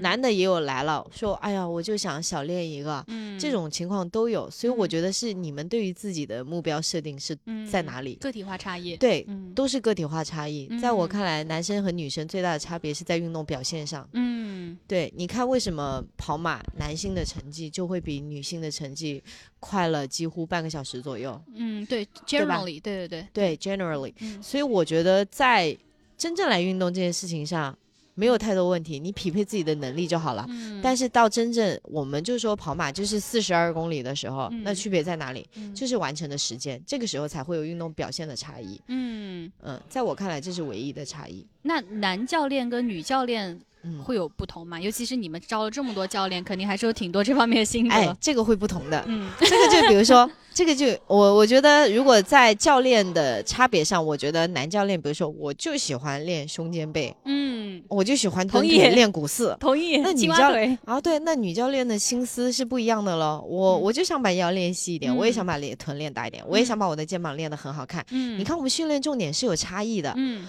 所以说在训练重点上，我们的选择会不同。嗯，然后在教学上，我们的习惯也会不同。比如说嗯我的习惯就是周一来了，男的都练胸，嗯我女的我就爱带你们练臀。嗯嗯，这个是我训练上的差异。嗯，如果你说你来了，你是一个个体，对你来说有什么差异？没有差异，但是嗯教练教你肯定是有不同的。所以嗯说，我觉得人要会选教练。比如说，嗯比如说你来了，你的嗯目标是减脂，那嗯你一定要选一个更擅长体能的教练嗯啊。那如果说你来了，你的目标是就是想把肩膀练得很大，嗯然后想把胳膊练得很粗，嗯，那你选男教练准没错的，因为很少有女生单独，除非她打健美健体的，她会嗯练很多胳膊。那你想，一个女教练哪有没事来就二头弯举的？很少。嗯，我觉得肌肉有它本身的功能就好了。嗯，那它在它功能正常的前提下，你再去选择做一些让它看起来更线条感更好的事情的时候，你就要选对这个教练。我觉得有一个非常基础的原则啊，如果你们要去选教练的话，就你看他，你觉得他臀练得好，他蹲得很标准，你就想学他这种，你就去跟他练，肯定是没错的。嗯嗯，就就还是你刚刚说那句话，你真的还是要去看你的教练自己本身练的怎么样，对吧？对，还是要看的。如果你那个教练他，呃当然我也发现有一种情况，就很多教练可能从业十年以后，然后在第十一年他就开始变得很胖。他可也不一定是第十一年，他可能第八年就开始变得很胖了。嗯可能他他已经彻底想通了健身这件事情，就是我健康就好。嗯这时候他的目标不再像以前一样是形体，而是健康。嗯，那这个时候你说这个教练你要选吗？嗯，你也可以选的，嗯因为他那么多年的经验，他积累下来，他就知道你的肱骨要外旋到多少是合适的做推，嗯他就知道你深蹲的时候，你的大小腿要外旋多少，要内旋多少是合适的。嗯，他的经验永远在那里，他不会差。但是扫地僧还挺难遇的，哦，对，但但是就是，当然最好是你能看到一个教练，他身材也很好，其实对你来说，你想要追赶他那样的身材，其实本嗯。身也是动力之一。对对对，我觉得这个也很重要，所以我一般都会要求我这我们这我们自己的教练都会有体能的考核的。嗯，对，我要确保你体能都 OK，我要确保我学员来的时候，不管他的目标是减脂、是塑形、是运动表现，我希望你都有能力 hold 得住他。嗯，像我们的场馆，我觉得有一个最大的特点就是我的课程不会分嗯。一对一私教，它就叫一对一私教，它不叫一对一减脂式私教，它也不叫一对一增肌私教，它不会给你，分开，不会要你买我一对一还有拉伸课，没有这种东西。嗯，你就来一节课，你缺什么我就给你练什么。嗯，我觉得这样的课程方式非常的科学，反而那种什么都分开的，好像这个东西很精了，对不对？但最后你什么都收获不了。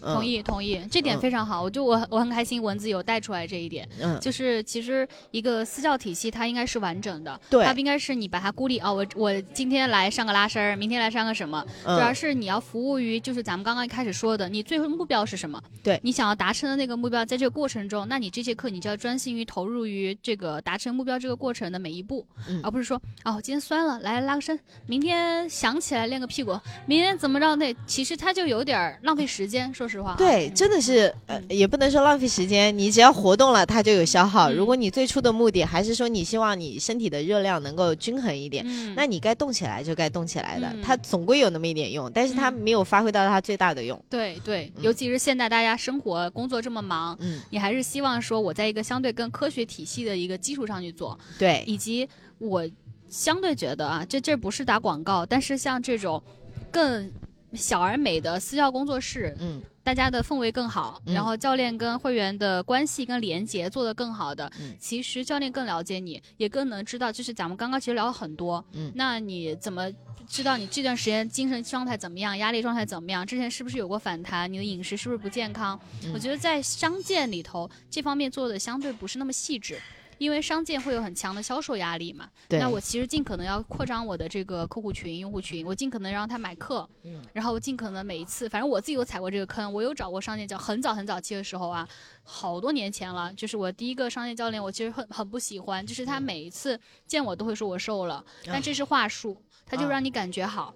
要嗯感觉好，哎，你看你瘦，你会觉得，嗯，我是在瘦的过程中，或者说，哎，我觉得你这个屁股练起来了，有紧致了，嗯因为那个时候我的健身的最主要目标还是减脂，嗯所以他就知道往这上面去夸，嗯但是所以你看，所有的劲儿全部使在夸你和这种嗯销售话术上了。嗯实际上，我现在回头去看他带我练的东西，我觉得其实挺不好的。嗯，对，所以这就是为什么我说可能找一个私教，然后以及找一个你喜欢的教练，建立比较深度的连接，嗯让这个教练可以从身心的角度出发，帮你去制定训练计划。嗯它其实对你来说，这个基础结构会搭建的非常的稳固。嗯我建议大家在决定迈入健身的门槛之前，如果说你想你你也不缺那个钱，你想找一个一对一的教练，真的多去看。现在大嗯。众点评上搜一搜，觉得你看完这个教练的评价，你觉得哇，跟我的目标很匹配，嗯，然后这个时候你再去试一试他的课，试完之后你觉得哦，这个人你一试完你就知道他行还是不行，嗯，至少你从他的身材你也能判断他行还是不行，对不对？嗯。然后在你通过他的语言，通过他教学课程的编排设计，嗯。你就知道哇，这个人到底能不能练出我想要的东西，或者是就算我那个长远的目标我达不到，我最基础的我能不能跟着他学会正确的蹲拉推，这几项你一定要能判断出来。嗯。多试几家，不要着急。这个东西不是说你来了试完一次必须今天就要买课，现在大家都很佛的，不叫佛吧，嗯 大家都很卷的。我觉得应该嗯反过来说因为消费谨慎。对对对，嗯就是既然要选，你就选一家 top 三的那种。嗯，你别选一个，当然 top 五里面可能也有一个人特别厉害，但是嗯你得运气特别好，嗯你得约得到他时间，他还有时间给你上课。嗯，那你想都在 top 五了，他他是 top 五里面的 top one，他肯定很忙的。嗯，你想要约他的课，可能时间也不能完全跟你的时间匹配上。嗯，所以这种时候，我建议你还是选一个总体评分好一点的店铺，多去试那么三家五家，然后你再做出你的最终判断，大概率你不会收获太少的。嗯。这我特别喜欢听文字展开，你看一到他这个专业领域，眼睛都在发光。哦这其实就是我们平时之前经常坐下来聊天唠嗑的时候，一一旦讲到我怎么去帮助一个学员改善他的发力习惯啊、案例啊，其实我们讲过很多啊，聊过很多，我都能感觉到文在这上面真的是由衷的得到了成就感。这真的是大家去看一个好教练的标准，就是他能不能从帮助你去上面去得到自己的快乐，这就是一个助人嘛，就是在成就别人。我觉得教练其实是在成就别人的同时成就自己，但是我要要我我要给教练们，就是站在教练的角度发表一个小小的观念，就是嗯我觉得并不是每个教练都是完美的，嗯每个教练。都也有他不擅长的地方，也有嗯他还没有学到的地方。你们嗯要给他们一点时间，不要觉得说，哦，今天这个课这个教练教的不好，一下就把他拍死了。嗯，就是每个教练其实，但是真正用心在学教练，比如说我以前也上课遇到过我解决不了的问题，我就嗯会跟他说，我先别急，等我回去研究一下。嗯，然后我回去之后，我就针对我把他当初那个问题出现的问题，我记下来之后，我就去研究。我怎么研究？我也不是去看别人的视频，我就去研究那个骨头的走向，那个肌肉的走向，嗯然后我就钻研了好久。我发现这个问题其实是可以被解决的，嗯，或者说它短时间内很难被解决，但是有嗯什么问题可以缓解一下的。嗯你给教练一点时间，可能他当下解决不不了你的那个问题，你他会学会的。嗯嗯，不要觉得教练都是完美的，我们嗯也需要，我们也一直都有成长的空嗯，间。是是是是，但你看，作为学员能够跟教练一起成长，我觉得更牛逼了，对吧？对对对，带着你的教练能嗯够越来越精进，所以找一个自身成长性很强的教练很重对要。对，对我也很感谢，就是有一波会员让我一直在嗯，进步，也像让我意识到疯狂买课。对，意识到我也有 hold 不住你的点，但是嗯我我就确保我就是 hold 得住你，嗯，我也很要强。嗯嗯嗯，下面一个部分，其实我想听你聊一聊你的这样一个个从考证啊到现在这么自信、这么有体系，建立自己这么强的理论加实际的基础，你自己应该也是有一个成长的过程吧？就从一开始拿到北语的卡，然后去练，肯定也会有比如说不自信的时候，是怎么这样一步步过来的？就是我其实也想给更多健身嗯小白们一点这种启发。嗯，我当初会觉得说，我最开始上私教的时候，说句实话啊，我是没有证的。嗯，但是为什么没有证，我还在练？因为那个时候也很简单，大家来找我，可能我就说了，我带你减肥，嗯我也没有说我要带你纠正体态什么的。嗯所以我当时也给自己定了很清晰的方向。嗯然后，但是在我考完第一个证书是 NASM 的那个证书，国家运动医学会的，嗯然后我会发现确实帮我积累了更多基础的知识点。嗯然后是让我的教学有了更好的进一步的改变。嗯，然后这个时候，我会开始开始关注到学员可能多少会有一些膝内扣的问题，嗯多少会有一些嗯假性足弓的问题。嗯那怎么去解决这些东西，能让他的腹部不那么凸，能让他的臀不那么扁？嗯，那这些东西都是我慢慢接触了这种专专业的认证之后，我才会更清晰的了解到的东西。嗯与此同时，我又投身实践，我又继续把我自己多年训练下来的这些知识经验，把它结合在一起，我就能把这个东西解释的更清楚了。嗯嗯我就是你是先有了一些实践的一些积累。对，但实践让我会说不出话来，因为有的时候说出来的东西可能没有那个专业知识的背书之后，它听起来就好像像门像一门玄学一样。嗯是你得等，但是等我学会那些专业的知识之后，我把我的经验跟我学到的知识点有效的结合起来，我发现这个东西幸福度高了很多。嗯。嗯。那呃，因为我的整个播客第一期的先导季，我就是在分享我自己是怎么考这个嗯 NACA 的这个教练证的。嗯其实刚刚文子说的这种 AS N A A S C M。，N A S M，哦，NASM 就是这个美国运动医学会，这嗯也是属于国际认证的四大证之一。对，呃，然后包括你后来成了这个 SGX，就是这个斯巴达教练，嗯。然后而且你现在代课的数量也是非常多，经验非常丰富了。你觉得这个过程中自己打怪升级，把一个个这种认证啊、资格啊加身上，你觉得最难的部分有吗？就是考证啊，或者说是成为教练啊，哪个关卡让你觉得好像啃不下来？我觉得只要你爱练，考证都不是什么难事，因为嗯它就是你日常想要学习和了解的那些东西。嗯你学习的自驱力在，这个东西就很容易考过去。嗯尤其当时我问顾惜，我说：“哇，你这个证，他真的很努力的学习了三个多月，对不对？”嗯然后就咔一下就考过了。嗯就是自驱力和学习力很强的人，嗯还有加上你有过这个样的实践，我觉得证是很容易考的。不要觉得嗯考证有多难，嗯，但是我觉得真正难的是考完证之后，你怎么样把你学到的那些知识。不经意间的输出给学员，你不嗯需要跟他大背特背。哦呦，什么肱二头肌起止点在哪里？不需要大背特背，你只需要告诉他你学的这些东西，反而用一些很白的话语告诉他，这个东西这么练更科学，嗯会更好一点。嗯我建议你这样练。更重要的是，你后来输出给学员的这个过程，才是他价值产生的过程。嗯或者说你自己也训练，你把这个东西的价值投射到自己的身上。嗯那我觉得你学这些证，这是它真正的好处。你说难点，难点就是你学了之后你一点都没用，我觉得就很浪费时间。确确实有一些还比较晦涩的东西，我们目前看还是没有用上，但并不代它是个基础嘛，对吧？嗯，但是确实是那些知识点里面，像你说的有很难的，比如说关于嗯运动机能不是很难，但嗯是关于它的营养合成，嗯，如果你要把营养和运动结合起来，这个是在我看来都挺难的东西还涉及到。生物化学部分，对生物化学，然后这些你一有什么磷酸原子，然后你要学到各个原子的时候，可能脑子会很爆炸。但是我觉得，其实实际中能用到它们吗？用不到太多，我当时考那个，但是概念要有。fitness nutritionist 的时候，嗯。就是 ISSA 就是的，就是运动营养师的时候，嗯，背各种蛋白质氨基酸的名字和它嗯氨基酸的这个作用，和嗯。你进入到通道就合成什么东西，对。我疯了，因为它都是英文嘛，然后就每个。啊比如说亮氨酸啊、缬嗯氨酸啊什么的，对我当时真是逼疯，我想我学来干嘛呀？各种氨基酸，你现在想来它有什么用？你就知道我多吃点肉，肉里面的氨基酸是最多的，嗯多样性。对对，那那它最没有的那两个氨基酸，我要通过什么去补充？对，对其实你就知道说人话你对，还是要说人话来 给人听。对，但是刚刚嗯蚊子有说的，我能不经意的输出，我有一个还蛮深刻的体会。你记不？咱们有一回在那个长阴的铆钉的时候，嗯在路上，因为我们刚刚练完，也是嗯练了一个斯巴达系列，然后刚练完蚊子，我们一起走出来吃饭吧。嗯然后你跟我说，啊、古希，你那个走路的时候，你要注意不要用腿前侧的那个嗯股四发力，对，嗯你要尽量用后链去发力，嗯不然的话，走久了之后，你的会你会发现你自己的小腿跟骨前侧很粗，嗯嗯，反而没有练到屁股。嗯对，就是你会说你不要打太直，你要嗯尽量弯的时候注意发力的那个，这就是你刚刚说的，你在不经意的在输出，这是你的经验，而且你嗯能看到我的这个问题，马上给我纠正。那个那个点我一直记到现在，哇，我现在走路我都想，嗯，蚊子当时跟我说。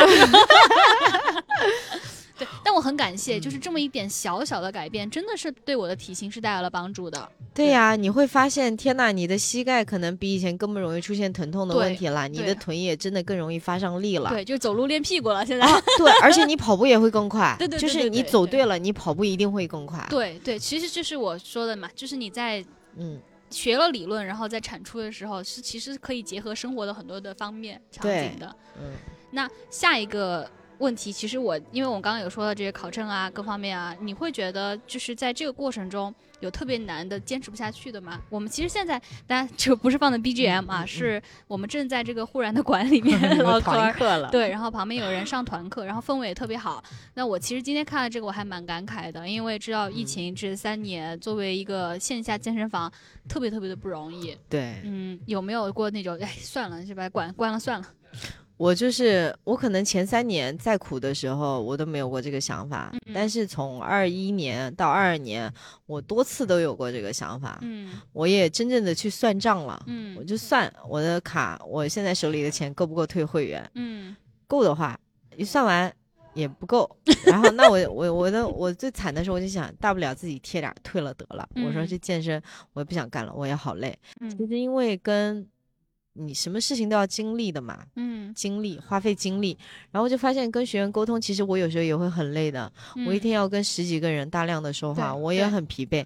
我还有教练要管理，嗯，然后我除了教练之外，除了来上课的学员，有的时候还有一些青少年家长也要去沟通。嗯哇，真的，一天沟通下来，我都可以嗓子哑。嗯嗯，然后，但是这些都不是沟。通能量就特别足的人。对，我又停不下来，我又愿意跟你们讲话。对对对我只是到最后我会发现，哇，我今天真的好累，我竟然讲这么多话。嗯我讲的时候不觉得累，嗯真正回家躺下来之后，哇，我今天都干了些什么呀？嗯，然后就，然后这种时候，但是这个都不是最重要的，最让人有打击点的，只就是人很少的时候。嗯就是我感受不到那个氛围了。我嗯喜欢场馆里面热热闹闹的，有嗯声音的，然后大家练的虎虎生风的那种感觉。但是突然间有时候，这也是难免的嘛，因为嗯健身有忙时和闲时。嗯但是如果连你的忙时都跟闲时一样的时候，嗯那个时候是让我最没有动力的时候。嗯我在想，我辛辛苦苦的把课建立的这么好，把场馆布置的这么用心，嗯。但是有的人看不见，嗯。我有时候都怪自己，我说哇，我自己就喜欢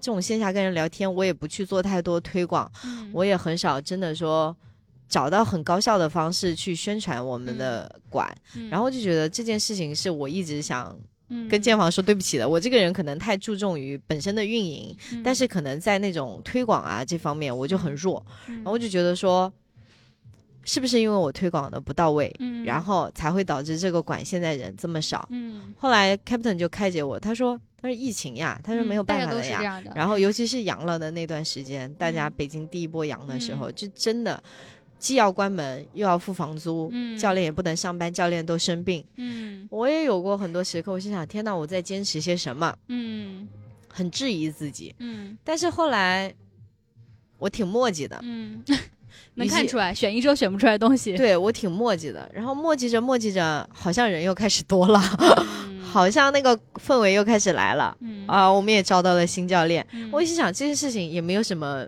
我又开始说服自己，我说也没有什么坚持不下去的呀，不就嗯是努力的上课，把房租挣出来，把教练的费用挣出来，嗯然后有余钱我就开开心心的旅个小游，没有余钱我又继续干活儿。嗯就这么简单嘛！我心想，人生其实没有太复杂，训练也没有太复杂，开馆也没有太复杂，就是嗯看你的心思在不在这个上面。嗯，我觉得至今为止，我还是真的非常用心的在让忽然这个场馆变得更好。嗯我觉得只要我这个心还在，我觉得我们馆就能看下去。嗯，嗯，嗯但我其实想告诉你一点是，当时吸引我到原来那个老场地啊那么小的点，就是我一看点评页面就知道你们没有做推广。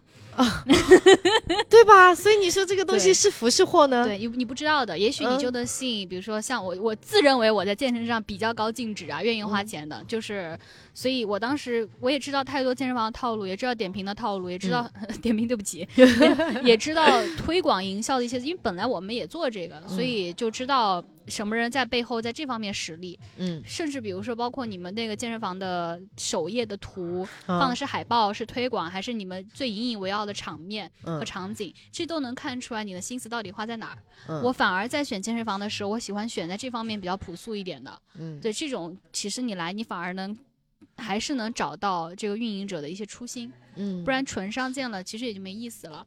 但是，我嗯。现在还是想感慨一下，在北京很难很难找到像你们这样教练了。这这不是说我作为好朋友的一点，就是在替你们说话，嗯。而是我每次向无论是国内的朋友还是国外的朋友介绍的时候，要不是你们在在海淀这么远的地方，嗯。我觉得我能能在朝阳真的是迫不及待想把你们介绍给更多想要找到更好的私教的人，因为我后来这么你看东西城这么去穿，然后去了这么多馆。再遇到像你们这样，几乎我没有了，再也没有发生过了。所以这就是为什么我后来改名叫独立运动馆，因为我发现我也没有精力再去运营第二家这样的场馆，我只能嗯运营一家。哦，原来独立的意思是就是 the only one，对，就是就是他就是独一，就是嗯没有了别的。嗯嗯，，但其实我我也干不相信，动了。我包括我在忽然认识的我们老一起上团课的嗯几个女生，我也相信她们来这儿的原因，就是因为你们不花哨。嗯我觉得这这是很重要的。嗯你看呢，你把心思什么太多放在花哨、放在话术、放在什么？我当时。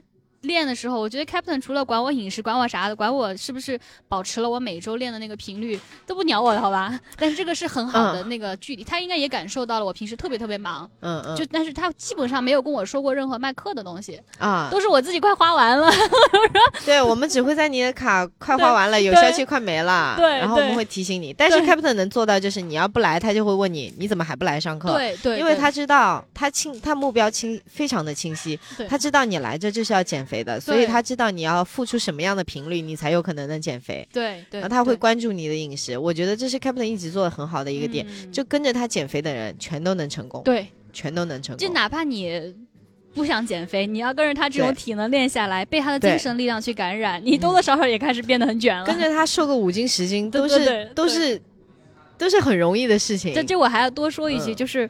呃，我不知道，就是因为北京健身圈肯定是知道 Captain 这一号人物的，啊太出名了啊！嗯就是，呃，又又是这个美国美军大兵，然后嗯又练得这么好，嗯，呃，反正他斯巴达成绩也很优秀，啊年龄组都是第一。可能刚才我忘记提了，对对对主要是他不是今天的 主角，对对对，就是因为 Captain 应该是一四年就当斯巴达教练了吧，太资啊深了。没没有一四年，一一诶，斯巴达是一六年才进入到中国的，他应该是一八年或者一九年的那一期，最早应该是那一八年的那一批，对，就第一批。最早的斯巴达教练，所以其实我我入斯巴达坑也是因为 Captain 嘛，嗯。就说你来吧，玩个五公里什么的，就就随便跑玩。我们经常都喊朋友一起去玩对的，对对，就在玩，所以我我也是看着 Captain 身上这种，他说我要想减脂，咔一个月不见，精嗯瘦成猴儿，啊。然后有段时间说，哎，我想 chubby 一点，什么嗯又吃的很，因为他也爱吃嘛，对吧？对对对，但是又又又又整个人又蓬起来了，嗯。但是这个人就感觉就跟我们看到那个好莱坞的男明星为了拍戏的那种胖瘦，你觉得嗯好像是个橡皮人儿一样。嗯。我觉得 Captain 能做到这一点，嗯。可见这个人对于自我的管理有多严格，以及他设定目标一定会达成。对，这是我特别开心、特别幸运的地方。我在嗯。真正建立我的私教体系，我遇到一个这么好的私教教练。嗯，对，这所以，我我是不是说广告嫌疑打太多了？不是啊，我觉得他这个人有很多优秀的点，是真的可以分享给大家的。对对我觉得这个场馆就是没有他也开不下去，光有我肯定是开不下去的，只不过说可能今天聊他会聊的比较少一点。对对对，那最后我们给两个建议吧，就是给想要成为教练的朋友们啊，嗯就是想要进入到这个行业的朋友们，不知道你作为一个健身房老板会有什么建议？我建议你一定要考一个相对全面一点的认证，嗯。因为这个是我作为管理者之后我招人我看的第一步，嗯。因为我会觉得说，如果你连时间都分配不出来去考一个认证，我不知道你的时间全部拿来健身，你能有多好的健身成果。嗯。我入门看第一个我还是看证的，嗯。嗯，然后第二个就是我也看身材。嗯，然后如果你自己都练得不好，那我觉得你可能对自己的要求不那么高。那嗯如果你对自己的要求不高，我相信跟着你的学员 也达不到太好的成果。对对，然后这两点非常的重要。其次就是我觉得用心就好了，嗯你用心的去上每一节课，然后用心的对待你的每一个会员，不要感觉他们是你挣钱的工具，嗯他们是你在这个世界上你要拿出一半的时间来工作，跟你跟你分享，对他们是跟你接触的人。嗯，然后你可以从和他们的相处中，也可以找到很多快乐的。对对，不要不要把工作真的很单纯的看成工作，对，不要看成只是挣钱而已。嗯像我之所以会比较焦虑，就是我从来不把开馆当成一个挣钱的事情，嗯我就当成一个我很喜欢健身，我跟跟大家一起健身的地方。嗯我教你一些健身，你教我一些其他的东西，嗯就是相处。然后玩着玩着发现，哎，怎么怎么回事？我们不挣钱呢，还在亏呢。这是这是我说了文字好多次，咋回事？你们玩的倒是挺嗨的。嗯，这是保本吧，嗯不能说赚钱。嗯开了五年能保本，我觉得经过三年疫情已经很牛逼了。至少我没有卷会员权走钱走嘛，对不对？对嗯，对，这这是你们的人品在这儿。对，对。那对于嗯想要还不确定、很犹豫，然后想要建立自己运动健身体系的这些小白们，嗯。你有什么建议？嗯。小白，我建议就是真的，如果你有那个经济基础的话，先选一个私教，选一个你认可的私教。嗯。不要随便试一个，人家说哦，来我们这里办卡，我们这里环境多好，然后你就办了一张卡，不要随便的办卡，嗯。就是你选对了人，你再去办卡。嗯，其次就是你跟他练，如果说三个月了，你觉得学到东西了，你你就可以走啦，嗯，不要当你 choice。你就可以自己去练啦。对就是你真的学好了，三年、三个月到半年，嗯你是可以出成果的。你也可以，好的教练他真的底子嗯都会教给你了。嗯，你觉得自己能吸收，嗯然后你也不想再花这个钱了，你完全可以出去自己练。嗯但是如果说你经济条件一直允许，嗯那我建议你一直跟着私教练，嗯因为你的成果会非常的好。与此同时，不要只跟私教练，嗯你要学会找一些别的快乐。嗯你去户外跑跑步，嗯，然后你去打打球，嗯然后你再上上团课。嗯我觉得运动的方式非常的多样，不要把嗯自己锁在一个项目里面出不来。嗯嗯这建议非常的好，非常中肯。嗯，好，那我们今天也聊到这里，很开心，就是向大家展示一个 没心没肺的这个健身房老板，就是亏了钱也不知道，就顾着开心，嗯顾着玩儿。但是嗯我觉得这样的话，谁能来找你练是谁的幸运。说实话是这样的。对我经常觉得，我觉得这是缘分嘛。就像嗯你说，你说看到这个 Your heartbeat is the 嗯 beat of the heart，、还有嗯你胳膊上那个纹身的那个，对，就很神奇，是不是？对，我觉得有的东西可能注定你就是会要找上门来的，注定我们就是要变成朋友的。对对嗯对，而且我们真的也是彼此，我觉得是文字跟 Captain 见证了我一步步自己也考证，自己也这么热衷于运动，然后自己做起来运动播客。我觉得你们真的是最启蒙我的那一批人之一。但是我觉得你也真是太棒了，就是你能从一个普通的运动爱好者变成了你自己想要考一个证，你想要深入的、系统的去学习，嗯再到你甚至连营养都学了。嗯，再到你现在也找到了自己比较喜欢的方向，对，我觉得这个其实是一个挺漫长的过程的。嗯它可以是你半年的目标，但是它可能是你需要花两三年的时间才能够慢慢去达成的东西。嗯我觉得能找到自己目标的人，我都很钦佩，嗯而且呢，为了这个目标，就是坚持一年、两年、五年、十年，我觉得你真的在我眼里，这是一个很牛逼的人，所以我们能成为朋友吗？互捧环节，我觉得很佩服。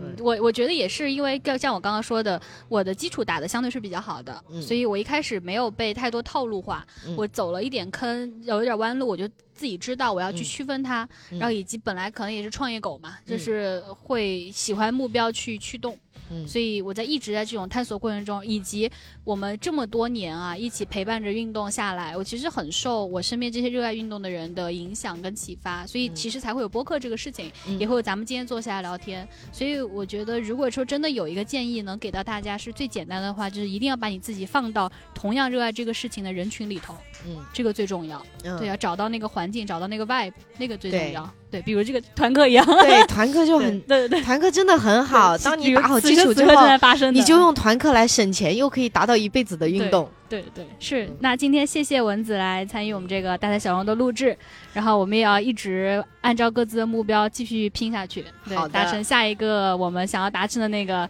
无论是站台也好，你的第一名和我，也许我的铁三年龄组的站台，或者更好的人生上的目标，我觉得我们都还是互相的陪伴，一起走下去的。加油！好，拜拜，拜拜，好，拜拜。